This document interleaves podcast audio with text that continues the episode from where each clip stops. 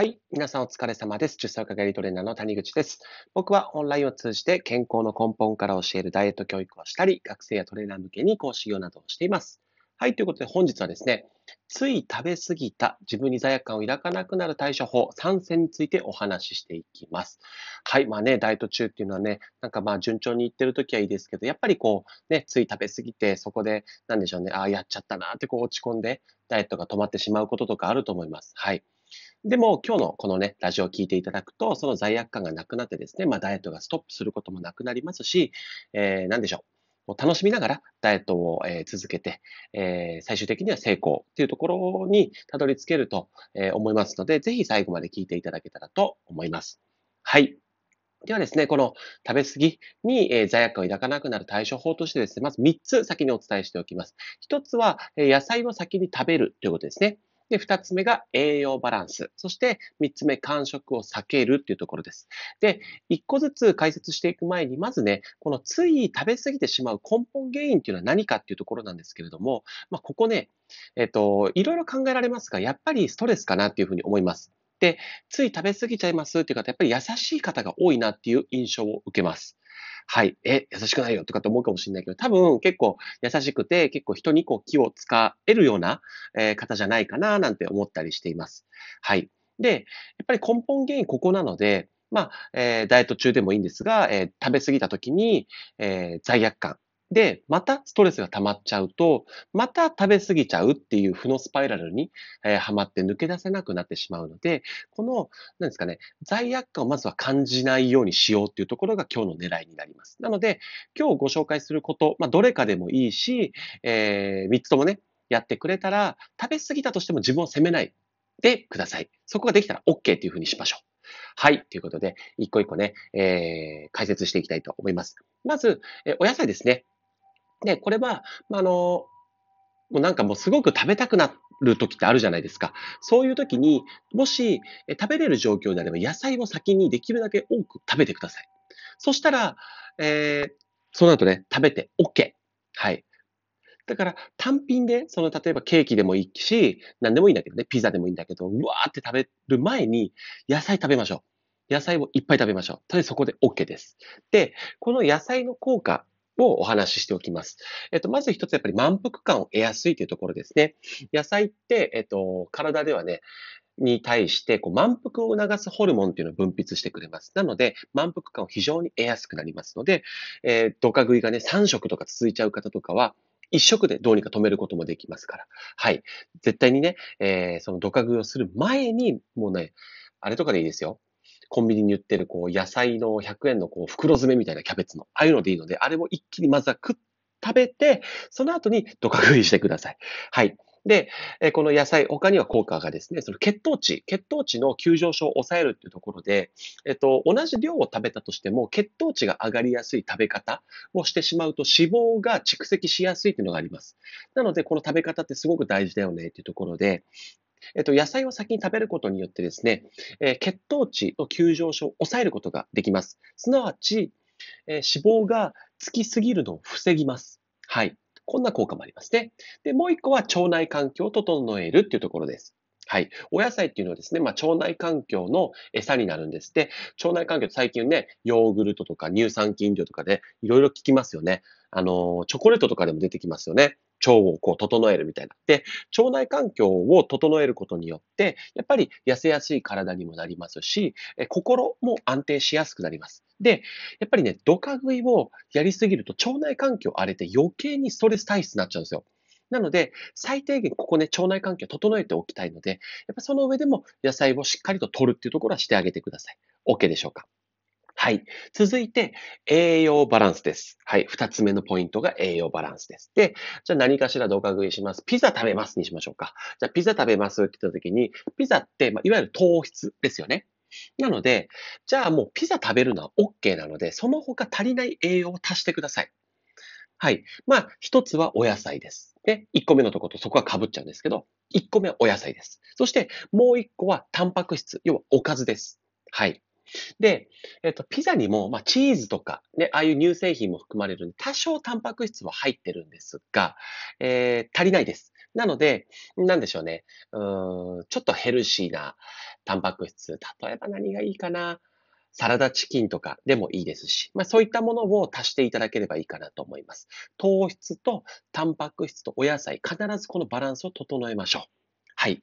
で、これを整えてあげないと、さっき言ったように、やっぱり血糖値が乱れたりとか、腸内環境が荒れたりとか、ね、食べてるのにもかかわらず筋肉が落ちて太り体質になったりとかするんで、栄養バランスを整える。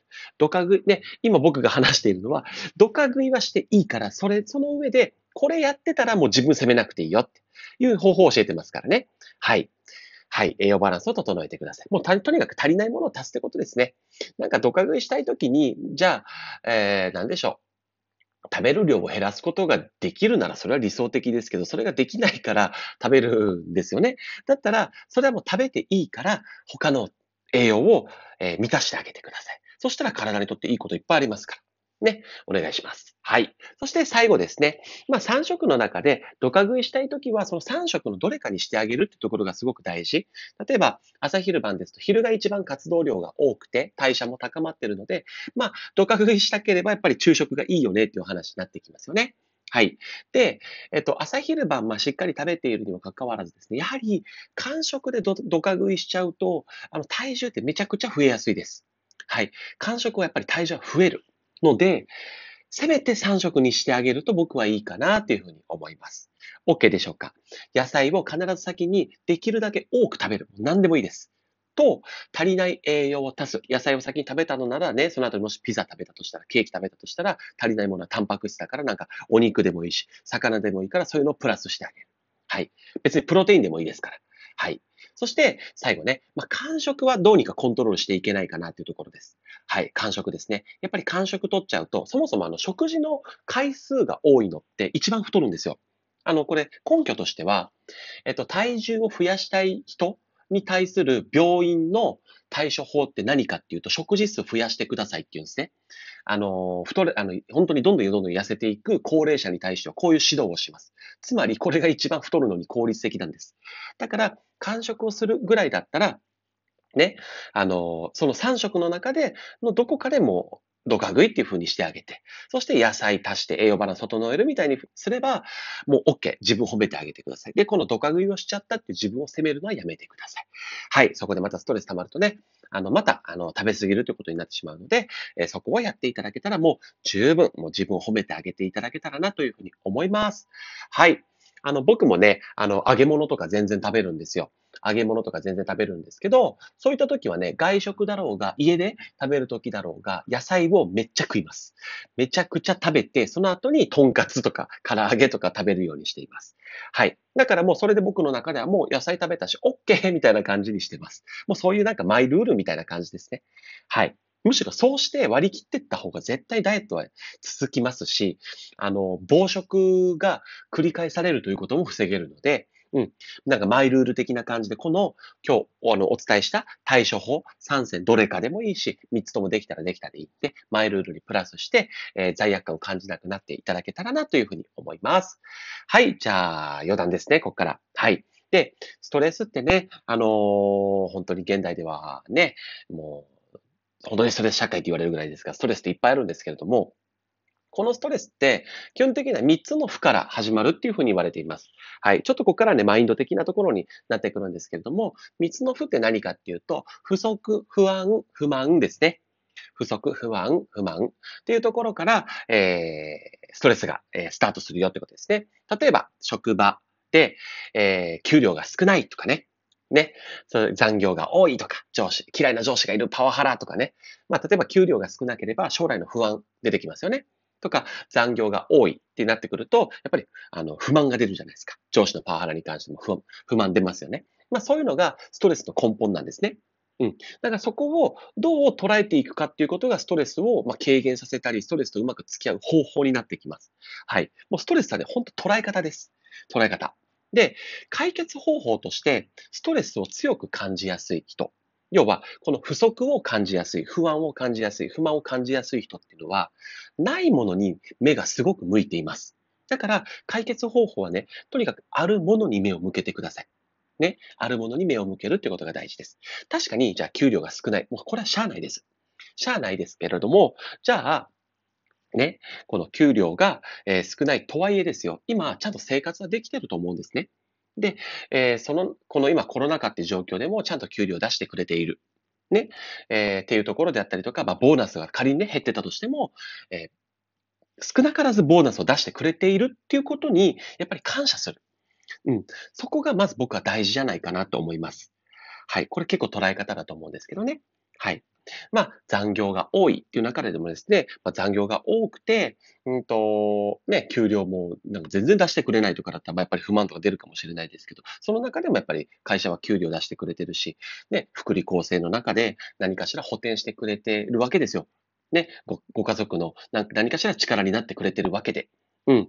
だから、そういうなんだろうな、あれもしてくれない、これもしてくれない、何が足りない、ね、っていうそういう不満とか不安とか不足ではなくって、えーあるものに感謝を、ね、しっかりと、えーまあ、あるものを見て感謝して、えーいただけると、やっぱりこう捉え方って変わる。そうすると、ストレスって不思議なほどに減ってくるのでね、やっぱり他者ってね、変えられないんですよ。変えられるのってもう自分でしかない。